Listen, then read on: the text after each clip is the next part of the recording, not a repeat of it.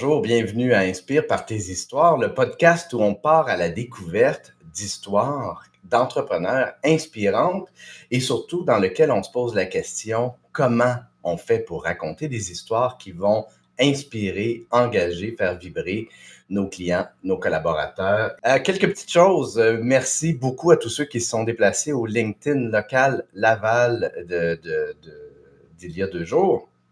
Euh, le prochain va avoir lieu le 31 mai. On va l'annoncer bientôt.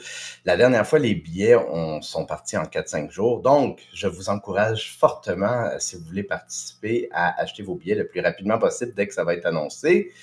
Euh, je veux prendre aussi un petit moment pour féliciter David Quentin qui a terminé son podcast Risote-moi ça avec le 54e épisode hier soir. Je te lève mon chapeau, David. J'espère que tu sauras te renouveler et nous revenir avec un beau projet euh, à la hauteur de, ton talent. Euh, une autre aussi petite, euh, un peu une petite mise à jour avant de, recevoir mon invité. Le show, vous le savez, depuis quelques émissions, on réinvente un peu le, le, le, concept, on essaie de trouver notre air d'aller. Et le dernier épisode, super intéressant, mais je suis resté avec une, une insatisfaction par rapport à ce que le show devrait être. Et ce que je vais faire dans le courant des, prochains épisodes, c'est davantage mettre l'accent sur comment on fait pour trouver, pour trouver les bonnes histoires à raconter, pour les construire et pour les raconter quand on est entrepreneur. Ça tombe bien, en fait, l'épisode d'aujourd'hui parce que justement, on va regarder euh, cet angle-là avec l'idée de d'écrire un livre. Quand on veut écrire un livre sur sa vie pour euh, inspirer d'autres entrepreneurs, pour parler de son expérience, quel angle on prend, quelles sont les histoires qu'on va choisir de raconter et comment? Et pour ce faire, je reçois une entrepreneur absolument pétillante, quelqu'un qui incarne la bonne humeur, l'incarnation même du sourire, du, du, du soleil. C'est vraiment quelqu'un qui, quand on la rencontre, on ne peut faire autrement que de tomber profondément amoureux. Et j'ai nommé Caroline Vaillancourt. Salut Caroline, comment vas-tu? Wow, quelle belle introduction! Ça va bien, toi? Je vais bien, merci. Très content de pouvoir euh, te parler parce que euh, ben, ça tombe vraiment bien parce que d'une part, tu es quelqu'un avec qui c'est toujours très agréable de, piquer un brin de janzette et ben ça tombe bien, tu viens juste de, de publier un livre, puis ça m'a intrigué, j'étais curieux d'en savoir plus, puis là je me suis dit, ben, on va, on va, on va associer tout ça, puis on, on va t'inviter sur, euh, sur le podcast. Mais juste avant de tomber dans, dans l'histoire de ton livre, j'aimerais ça que tu nous présentes un peu, c'est qui ça, Caroline Vaillancourt? Euh, tu es une entrepreneur, j'aimerais ça qu'on qu en savoir un peu plus sur ton background. Sur mon background, wow. Euh, ben oui, je suis, euh, je suis entrepreneur. En fait, euh, mon parcours entrepreneurial a pris euh, différentes directions, ou plutôt a évolué rapidement. Euh, j'ai commencé comme euh, assistante virtuelle et euh, à force de travailler avec ma clientèle et j'ai une cliente, j'étais chanceuse, j'ai une clientèle qui m'a permis de, de, de, tester certains trucs et donc à partir de là, j'ai compris ce qui m'allumait et donc je suis devenue avec ma comparse Lauriane Leclerc, on est devenu euh, carohello.co donc euh, on est concentré sur euh, euh, l'automatisation. Euh, donc, créer des systèmes d'automatisation pour les entreprises pour justement faciliter un peu le, le, le processus de leur clientèle, ainsi euh, leur permettant, eux, de rester dans ce qui les passionne. Mm-hmm. Parce que c'est ça l'objectif de ton affaire. Là. Et toi, et toi qu'est-ce qui te passionne et qu'est-ce que tu aimes amener dans la vie de tes clients? Puis pendant que tu réponds à la question, je vais aller changer la batterie de mon de, de ma lumière. Fait que je t'écoute, mais voilà. Parfait. Euh, ce qui me passionne, moi, c'est l'écriture. Ça m'a pris du temps avant de réaliser que c'était l'écriture. Pourtant, c'est quelque chose que je fais depuis euh, depuis euh, l'âge euh, d'adolescente, en fait. Et euh, ben encore là, au cours des des années, j'ai peaufiné l'art de d'écrire pour ma clientèle. Donc, euh, j'ai été capable de... J'ai je, je, sais, je sais pas si le mot c'est de développer la capacité à ou c'est quelque chose que j'avais déjà et que j'ai comme euh, j'ai renoué avec ce désir de raconter mais l'histoire de ma clientèle, le message de transmettre la passion de ma clientèle en, euh, en écrit, d'où aujourd'hui euh, je fais la création de contenu pour est-ce que c'est un passage naturel de passer à de la création de contenu, à, de la rédaction pour le web, à un livre? Est-ce que c'est un passage naturel ou est-ce qu'il y a quand même un, défi puis un, apprentissage qui doit se faire? Euh, ben c'est sûr que dans ben c'est un défi parce que le livre que j'ai écrit c'est euh, personnel donc euh, ça n'a rien à voir avec la business mais tout à voir avec mon vécu cette grosse tranche de vie que j'ai traversée que je me suis dit faut absolument que je partage ça. C'est impossible. Tu sais, on nous dit qu'on est unique, mais ça se peut pas que je sois unique à ce point d'avoir d'être la seule à vivre ce que j'ai vécu. Et donc, euh, j'ai comme voulu tendre la main, je pense, euh, euh, à d'autres femmes qui ont sensiblement traversé quelque chose comme moi. Donc, oui, il, il a fallu un apprentissage à ce niveau-là. C'est pas la même chose du tout. Surtout, mais tu sais, même en affaires, quand on écrit pour les autres versus quand on écrit pour soi, on est comme un cordonnier mal chaussé, là. Hmm. Oui, hein? Euh, oui, parce qu'il faut qu'on adopte le ton puis la couleur de son client. Donc là, il fallait évidemment que tu sois dans ton, dans, ton propre ton et ta propre couleur. juste pour mettre la table un peu, je vais afficher le, la description de, ton livre. Euh, puis je vais, puis je vais la lire parce que je trouve ça, je, trouve, trouvais ça intéressant. Puis euh, je, veux partir de là. La crise existentielle est différente pour chacun. C'est ça la beauté de, de la différence de nos jours qui a le temps de vivre une crise existentielle, pas moi en tout cas. La vie, ça, la vie va vite, trop vite. Ce manuscrit est un hommage à toi qui as envie de fuir ta réalité parce que tout à coup, elle ne ressemble pas à ce que tu l'avais imaginé et qui ne reconnaît plus l'humain extraordinaire que tu es. Tu, es sans, tu sans doute l'impression que la vie t'a oublié et pourtant, c'est plutôt une opportunité qu'elle te lance comme une bouée de sauvetage afin que tu puisses te redéfinir comme tu le souhaites. Et euh, je trouve ça intéressant pour plein, plein, plein d'aspects j'ai comme déjà 42 euh, questions qui me popent en tête, mais on va commencer avec le mot crise parce que c'est, je, vais dire quelque chose de peut-être un peu étrange, mais c'est beau une crise. Une crise, c'est une, c'est une opportunité de, de créer quelque chose, c'est une opportunité d'apprentissage extraordinaire. Et, euh, et, toi, c'est, ça, semble être le point de départ, ou du moins, en tout cas, le, thème de ton livre. Euh, qu'est-ce D'abord, comment t'es venu l'idée d'écrire un livre? C'est quoi qui, qui, s'est fait sentir? Ça a été quoi le signal d'alarme? Pour l'écrire, le, le, signal d'alarme pour dire il faut que j'écrive quelque chose là-dessus.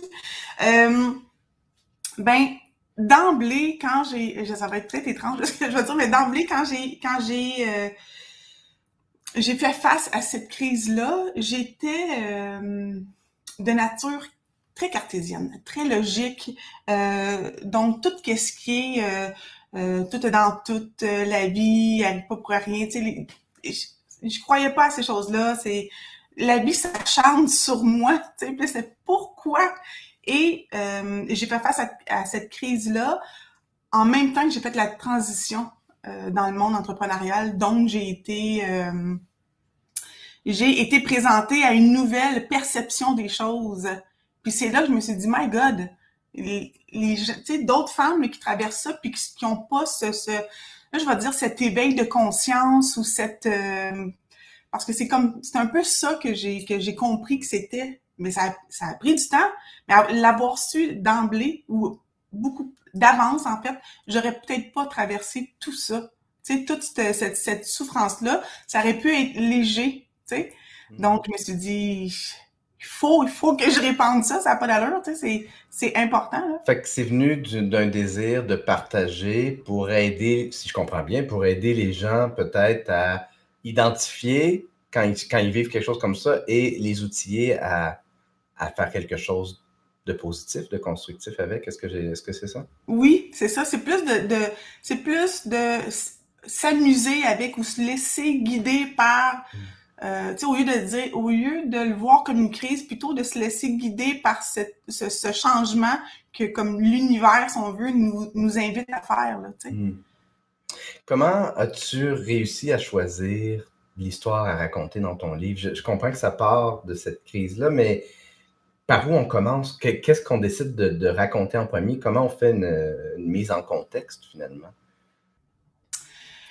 Euh, mon Dieu, comme c'est une bonne question. Euh, j'ai, je pense que c'est à partir du moment que j'ai, j'ai, je me suis liée à cette nouvelle perception de, euh, j'ai commencé à, à voir les choses différemment et euh, ce qui m'arrivait, je trouvais ça drôle. Ça finissait comme des anecdotes. Donc, il a fallu que je vois que j'ai voulu le présenter d'une façon, euh, de façon légère, quelque chose de drôle parce que je suis une personne qui lit euh, beaucoup sur le, j'adore le développement euh, personnel, mais raconter avec légèreté. Là, tu parles du ton, puis tu as trouvé le ton, mais quand tu t'assois pour commencer à taper les choses, est-ce que est-ce que déjà, est-ce que tu as commencé par exemple à rassembler tes idées, puis là, tu as comme un, gros calepin de notes, plein, plein, plein d'idées, ou si tu te dis, OK, j'ai page blanche, puis j'y vais par, par intuition, ça a été quoi ton processus finalement? Ben moi, j'avais déjà euh, un blog donc, j'écrivais parce que j'avais besoin de... de tu sais, l'écriture, c'est en moi depuis tellement longtemps. J'ai eu j'ai un blog depuis que je suis dans la trentaine, donc c'était le meilleur espace pour écrire puis voir ce que les gens allaient penser ou, ou comment ils allaient réagir à ce que je racontais. Et euh, c'est sûr que j'y allais avec légèreté. Puis c'est à partir de là que j'ai vu comment les gens réagissaient ou à quoi, quel sujet qu'on réagissait. Puis je me suis dit, attends un petit peu, il y a quelque chose à faire ici avec ça. Et euh, c'est de cette façon-là que j'ai commencé à noter ce qui était drôle, ce qui était facile pour moi ou plus le fun pour moi à raconter. Tu sais, euh, raconter le, le le, le, trauma en, tant que tel ou la crise en tant que telle, c'était le, le, le, seul aspect que je voulais qu'il soit euh, rough. Donc, mais le reste, je savais déjà que, tu sais, j'avais déjà une bonne piste de sujet que je voulais adresser. Il suffisait par la suite de faire de l'ordre là-dedans, mais c'est pas quelque chose que, c'est pas un processus que j'ai pu faire tout seul. D'une certaine façon, ton blog a servi de laboratoire, de, terrain de jeu avant de commencer à écrire le livre. Supposons que, que, que quelqu'un qui a envie d'écrire sur ses expériences de vie te pose le, te demande conseil, puis cette personne-là n'a pas de blog. Maintenant que tu l'as écrit, ton livre qui est publié, quel est, avec le recul, quel genre de conseil tu pourrais donner à quelqu'un qui se demande un peu par où commencer? Ben, de un, de faire un brain dump. Je dirais la même chose que je disais à mes clients quand ils veulent connecter avec leur audience, c'est de faire un brain dump de tout ce qui te passe par la tête parce que euh, on est, un, on est, euh, on se juge fort habituellement comme en tant que personne. Donc, on élimine vraiment plusieurs sujets qu'on ne devrait pas. Donc, brain dumper euh, les, les, sujets, les thématiques, des mots-clés, juste en mots-clés, pas besoin de faire des phrases, et euh, mettre, coucher sur papier ces mots-là. Puis après ça, euh, moi, je les ai laissés dormir, j'ai revisité, puis t'es capable de, t'es capable de faire le tri par la suite sans nécessairement faire de logique là c'est juste euh, en tout cas pour moi c'est comme ça là c'est c'est pas, tu sais, je suis pas une maison d'édition, je peux pas te dire faut que tu fasses ça comme ça. Je peux te raconter comment moi je l'ai fait et comment ça m'a aidé. Mais euh, euh, donc c'est ça. Fait que j'ai fait un de, de, mes mots, puis par la suite j'ai trié et euh, j'ai analysé un peu là, oh, si tu lourd, si tu drôle, si tu léger, mes mots font-tu font du sens? Est-ce que ça suit un processus? Puis ça, je trouve, je trouve que c'est justement un processus intéressant, mais après ça, comment faire du sens de tout ça? Comment faire une structure qui fait en sorte que ton, que ton livre n'est pas simplement un recueil, je sais pas moi, de, de billets de blog, mais qui, qui a une progression logique, que, que, ton livre raconte une histoire finalement? Comment tu as réussi à faire du sens de tout ça? Euh, ben ça, c'est la partie où euh, euh, mes éditrices m'ont aidé, en fait, d'aller chercher les points importants dans l'évolution de ma crise à, tu sais, c'est d'identifier d'où je pars, où je m'en vais, pourquoi j'écris. Est-ce que j'écris pour que ce soit thérapeutique? Est-ce que j'ai un message? C'est quoi le message à la fin que je veux répandre? Donc, à partir de là, un coup que j'avais le, le, point euh, final ou euh, l'objectif, c'est-à-dire, là, j'ai été capable de d'identifier le processus. As-tu identifié un auditoire à qui ton un, un, lecteur type ou une lectrice type à qui ton livre s'adressait? Et si oui, comment est-ce que ça a teinté ton, ton processus d'écriture? Ben, c'est moi, en fait. C'est moi la, la, Je suis mon audience. Euh, c'est comme ça que je l'ai fait. Je suis mon audience. Donc, si ça me parle à moi, ça va parler à d'autres. C'est sûr que ça va. C'est pas tous les sujets là, dans mon dans ma crise que j'ai identifié en fait là, parce que ça peut pas juste être d'une crise. Faut que ça soit drôle. Faut que ça soit. Euh, ben dans mon cas, c'est la transformation. Donc, c'est pas tout le monde que ça arrive, comme dans mon livre où je parle où il y a des gens qui vivent la quarantaine euh, smoothly, tu sais, ça va, c'est facile. Mais il y en a d'autres pour qui c'est un gros coup de deux par quatre. Puis donc, euh, fait que c'est moi mon audience premier. Euh, comment moi je me suis sentie. Puis c'est un peu comme ça que je travaille, même, tu sais, comme dans ma business avec ma clientèle, tu sais. Qui on veut aller chercher, ben c'est moi, je vais aller chercher d'autres femmes comme moi. Mm-hmm. Fait que c'était ça, c'était ça, c'était pas un euh, c'était pas difficile à cibler. C'est au cours, c'est dans le processus, à travers le processus, ça va-tu parler, ça? À, tu sais, comme par exemple, j'ai un, chapitre sur la théorie du barbu, mais ben, pas tout le monde, puis pas toutes les femmes qui vivent une crise de la quarantaine, par exemple, une crise existentielle, qui, à qui ça va interpeller, mais à l'intérieur de ce chapitre-là, je m'assure que c'est que ce soit drôle. Mm-hmm. Qu'est-ce que tu as appris sur toi en écrivant ton livre? Mmh. C'est beau ça. Qu'est-ce que j'ai appris sur moi? Euh, que dans le fond, mon plus gros désir, en fait, dans la vie, c'est de contempler. Hmm. Qu'est-ce que ça veut dire pour toi? Ben, contempler, j'ai. Euh, d'être capable d'être ici et maintenant. Puis d'admirer où, je suis, là. Puis de, d'honorer ce qui m'entoure. Tu sais, aussi petit soit-il. Très intéressant. si jamais les gens qui nous écoutent en direct, si jamais vous avez des questions pour euh, Caroline, posez-les sur LinkedIn, Facebook. On, va y arriver éventuellement. D'ailleurs, il y en avait deux questions, deux personnes qui ont posé des questions avant que le show commence. Je vais afficher celle de Nadine Haddad. Euh, c'est une belle question d'ailleurs. Y a-t-il des facettes de ta vie ou de ta personnalité que tu as masquées par respect aux conjoints, parents, ou tu t'es complètement mise à nu? Hmm.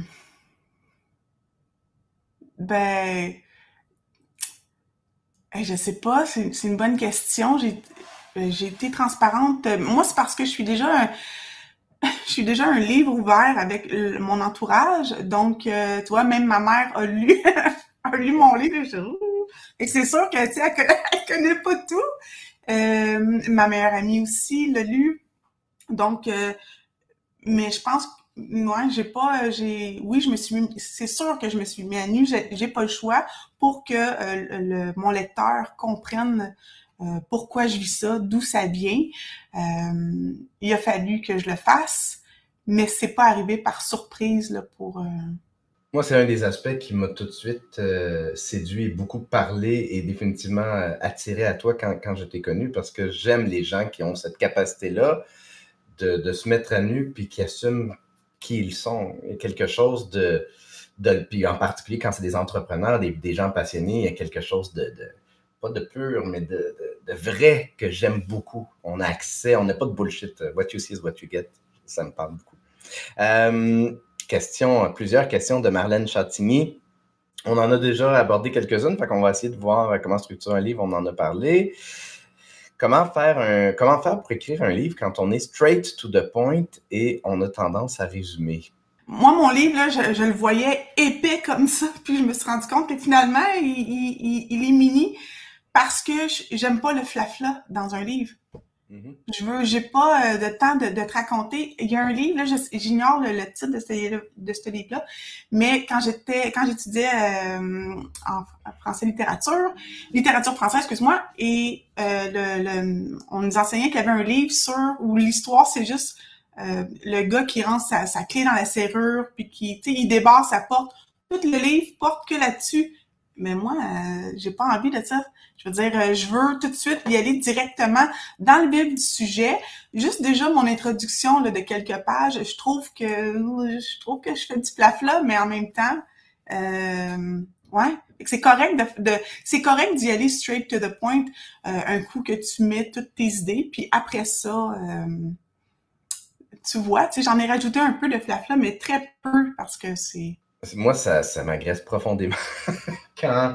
Puis je vais montrer un livre qui, a, je vais montrer un livre que, j'utilise pour euh, monter une formation, la formation que je donne d'ailleurs le 15 avril prochain. Il reste des places si jamais vous voulez vous inscrire.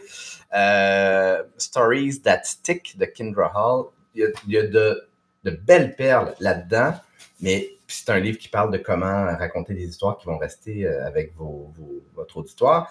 Mais il y a tellement d'habillage qu'ultimement, ça aurait pu être, ça aurait pu faire euh, le trois quarts du livre, j'ai l'impression, et peut-être même plus, c'est de l'habillage, puis c'est du, des exemples, puis des anecdotes, puis là, à chaque fois, moi, mais moi, je suis comme toi, à chaque fois, je suis comme get to the point, mais moi, un, peut-être une histoire, puis, après ça, on, euh, on, rentre dans le mail, en fait beaucoup, puis j'ai l'impression des fois qu'il y a beaucoup de filler dans un, dans un livre. Celui-là en particulier, je trouve qu'il y en avait beaucoup. Euh, c'est difficile, je trouve. j'ai l'impression qu'il y a peut-être une une pression de devoir livrer peut-être un nombre de pages, puis que là, on, a, on sent qu'on doit m'en mettre plus parce que sinon, on en ferait moins. Je ne sais pas, qu'est-ce que tu en penses? Qu'est-ce qui fait en sorte que les gens vont vers le filler? Sérieusement, je suis, je partage euh, ton opinion parce que moi, j'étais concentrée sur le nombre de mots à livrer et euh, mais je, ne suis pas capable de, de, juste parler pour parler. Par contre, il y a des gens comme, je te donne un exemple de Elizabeth Gilbert, euh, qui, qui j'adore. J'en ai un autre, un livre que je lis de Glennon Doyle. Et ce sont des, des, des femmes qui racontent leur histoire. Puis il y en a du flafla, mais il est bon leur flafla, ça goûte bon. C'est pas c'est pas tout le monde qui met du flafla où tu fais comme oh my god les longueurs là-dessus, c'est incroyable. Mais moi, je suis, tu sais, il y en a. Je peux pas dire qu'il y en a pas. Il faut quand tu racontes une histoire, il a fallu que je me permette de dire bon, je vais aller là-dedans. mais en même temps, j'avais besoin de me faire rassurer. Mon éditrice m'a beaucoup rassuré là-dessus de c'est correct, t'es le type d'auteur qui, qui veut pas tant élaborer sur euh, tel aspect. Faut que tu c'est correct, tu sais. Mais en même temps, tu j'ai eu une, une phase, une petite part, une petite phase où j'étais pas sûre de la satisfaction de mon livre. Quand j'ai vu qu'il était tout petit, j'étais là, oh non, j'ai écrit tout ça pour ça mais en même temps, c'est mon histoire, puis ça va, euh, ça change rien finalement, tu sais. Question 4 de Marlène, je, je, tiens à la réafficher parce que je la trouve intéressante. Comment on fait pour garder l'attention d'un lecteur du début à la fin? Comment on fait pour renouveler l'attention d'un lecteur? Combien de pages euh, fait ton livre, Caroline? Euh, 150 pages, je pense. 150 pages. 150 pages à maintenir l'attention d'un lecteur. Comment toi, tu t'y es prise? Ben, tu peux pas vraiment savoir si tu vas maintenir l'attention, là. Je veux dire, moi, j'ai eu de bons feedbacks sur mon livre, mais... OK, mais est-ce que tu avais ça en tête de d'essayer de, ramener une histoire différente ou d'aller dans une émotion différente ou d'avoir des, revirements de situation ou des cliffhangers ou je sais pas quoi? Est-ce que tu avais en tête de Oh, j'aimerais ça comme mettre du piquant ici, mettre du flafla qui goûte bon, je sais pas quoi. Ouais, ouais, ouais, mais il fallait que ce soit drôle, il fallait que Ouais, moi, je, crois beaucoup qu'on est notre meilleure audience. Donc, moi, si je lisais mon livre, qu'à un moment donné, je trouvais que c'était trop long, mais là, je savais que j'allais, j'allais, j'allais euh, tuer l'attention de, de, de, mon lecteur. Il fallait que, il fallait que moi-même je trouve ça drôle. si je trouvais ça drôle, je me disais ah, je, je peux pas payer celle-là, je vais le garder. Euh, donc c'est plus ça parce que c'est dans c'est dans la légèreté. Fait à partir du moment que je voyais que ça commençait à être lourd, et là je je, je restructurais là. Tu sais, puis, euh, ouais. Mais encore une fois, c'est important de le dire, j'ai été bien accompagnée, là. Puis, est-ce que le livre ressemble à ce que tu voulais qu'il soit? Est-ce qu'il y a des éléments qui, t'ont surpris? Est-ce qu'il y a des éléments qui ont fait comme Oh, je m'attendais pas à ce que le livre soit comme ça, ou est-ce que c'est exactement le produit que tu visualisais avant même de commencer le processus? Je je sais pas, je sais pas à quoi je m'attendais exactement. Euh, tout ce que j'avais envie de raconter, je l'ai raconté. C'est sûr que, écoute, je suis déjà dans la quarantaine avancée, là. Donc, euh, euh, puis on s'entend, ma crise de la quarantaine est arrivée à 39 ans. Alors, les choses ont évolué pour moi. Donc, c'est sûr qu'il y a des aspects dans mon livre que je me dis, wow, tu sais, je jamais j'aurais pensé que ça, ce type de sujet-là, serait retondi dans mon livre. Là. Fait que oui, ça l'a pris une... Ça l'a pas pris une, une différente tangente, mais euh, il y a des... Il y a un... Je pense que c'est mon côté plus de, d'éveil de, conscience que je m'attendais pas quand j'ai commencé à l'écrire. Mm-hmm. Puis ça, c'est, ça, c'est surprenant pour moi, là. Puis une fois que ton livre est publié, maintenant, entre guillemets, il ne t'appartient plus. Il appartient aux gens qui le reçoivent et qui, qui, le lisent et qui en font une lecture avec tous les filtres de leur teintés de leur expérience de vie. Qu'est-ce que tu reçois depuis, je sais que ça fait pas longtemps qu'il euh, a été publié, mais quand même, est-ce que tu as reçu du feedback et qu'est-ce que les gens te disent? Mais les, gens qui ont acheté mon livre, en grande majorité, ce sont des gens qui me connaissent. J'ai eu des super de bons feedbacks, donc, mais il y, a une, il y a une partie de moi qui se dit, c'est normal que j'ai eu de bons feedbacks. C'est du monde de mon entourage, tu sais. Euh, mais je pense que ma, ma je vais le savoir en fait demain, excuse-moi, je vais savoir demain, je pense, au mmh, salon. oui, salon du livre. Euh, j'ai vraiment hâte d'ailleurs. J'ai hâte qu'on me donne des feedbacks. Je vais essayer de. C'est pour ça que j'ai, je suis sur diverses plateformes au nom, à titre de 40 et quelques, parce que je veux aller chercher du feedback. Je veux les histoires. Je veux voir. Euh, je veux inviter les gens. je veux aller chercher. Je veux connecter avec ceux qui, l'ont acheté puis qui l'ont lu. Donc. Euh, mm-hmm. Est-ce que d'avoir écrit un livre a transformé ta plume? Maintenant, quand tu rédiges, quand tu écris un billet de blog, est-ce qu'il y a des choses qui, ont changé? Est-ce que tu as des, illuminations qui sont venues qui fait que tu structures ou que tu écris d'une façon euh, différente? Euh, ben, je pense que ça allait confirmer le type d'écriture que j'aime. Euh, ça, ça me ça m'a aussi aidé, je pense, à, m'identifier, à trouver mon identité juste en écriture, mais euh, comme humain, en fait, là, que j'adhère beaucoup à tout ce qui est pas compliqué, ce qui est léger, et euh, ça, ça me donne de l'inspiration pour la suite, parce que je veux pas que 40 et quelques soit le, le seul livre. J'ai besoin... je disais à mes éditrices, euh, il va y avoir une trilogie, là, il y en a deux autres qui s'en viennent, on fait ça, là. Donc, parce que c'est... Tu sais, il y, a une grosse suite après ça, là. Donc... Mm. Puis est-ce que ta trilogie va se faire avant 50 et quelques? Yes. J'aimerais ça, mais j'aimerais continuer. Oui, oui, tout à fait. Mais j'aimerais vraiment ça continuer, par exemple, à, faire 50 et quelques, 60 et quelques, tu sais, là. Il y a tellement de choses à dire. Comment tu vois ton avenir en tant que raconteur d'histoire? Comment tu, te vois cheminer, euh, passer tranquillement de la quarantaine à la cinquantaine? Oui, ça, je suis pas prête, là. J'essaie de me dire que 50 is the new 40, là. Mm-hmm. Mais euh, je vais, en toute honnêteté, j'aimerais ça. Si je pouvais faire ça à temps plein, Caroline, que ça serait. Euh, c'est du bonheur. Déjà là que, je, je crée du contenu pour euh, mes, entrepreneurs. Puis ça, ben, moi, j'ai pas de misère à me lever du lit, le matin. Donc, si je pouvais écrire pour moi, tous les jours, pour un livre, wow! Sincèrement, ça, ça serait... Euh, c'est ma vision des choses, là. Je, c'est sûr que ça va faire partie d'un avenir euh, pour moi. C'est inspirant, puis c'est beau d'entendre quelqu'un qui est, qui est dans, son, dans sa voie de bonheur, dans sa, dans sa zone de génie. C'est tellement précieux. Euh, puis je serais, je serais, curieux de t'entendre là-dessus. Les gens qui ne savent pas où elle est, leur zone de bonheur, leur zone de génie, comment tu les comment tu aimerais, comment tu pourrais les aider à, les, à, ce qu'ils la trouvent? Qu'est-ce euh, qu'est-ce que tu leur dirais? Wow! C'est une bonne question, là. C'est presque un piège comme question. Mais euh, je sais pas si. Je... Comment ben, je vais, je vais peut-être la formuler autrement. Ça peut être insécurisant, ça peut être angoissant de sortir de sa zone de confort pour aller dans sa zone de génie, de bonheur, comme on veut. Qu'est-ce qui fait que toi, tu as réussi à passer outre, si tu l'as si vécu comme ça, en tout cas, à, sortir de ta zone de confort puis à, faire face à, ces insécurités-là, à ces anxiétés-là? Euh? Euh, c'est les gens qui se sont mis sur ma route.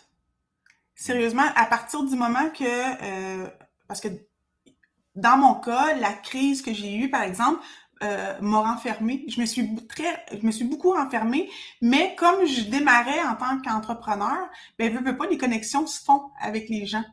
Et euh, ce sont c'est c'est c'est avec ces gens-là que j'ai appris à me connaître, que j'ai appris à ah non ça j'aime pas ça, c'est peut-être moins ma tasse de thé. Puis à partir de là, tu sais, même eux me disaient ah ça ça va être ton genre, ça bien on va aller telle place, mais on va faire ça. Fait que j'ai j'ai vécu plein d'expériences, les, les, expériences Airbnb par exemple avec euh, avec une amie entrepreneur, euh, écrire pour une autre, il y a plein de, tu sais, faire des réseautages, le réseautage, mm-hmm. tellement pas, tellement pas bonne là-dedans, mais j'ai découvert, en tout cas, j'ai découvert des parcelles de moi, puis je me suis dit, oh my god, je pensais jamais que j'allais aimer ça. Mm.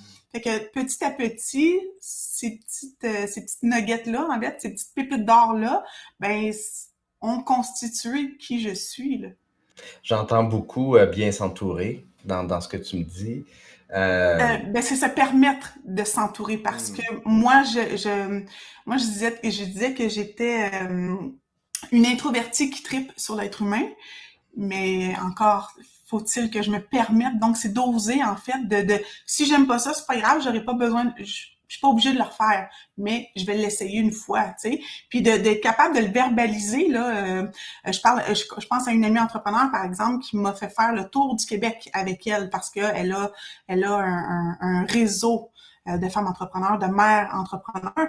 Et euh, je me suis dit, oh mon Dieu, il va falloir que je jase avec plein de monde. Je sais pas si je vais aimer ça, mais j'ai osé, je suis allée. Puis tu sais, j'ai comme... Euh, puis elle, elle a vu là où j'étais mal à l'aise ou, quand j'étais bien. Puis fait j'ai vécu plein de petits succès comme ça, là.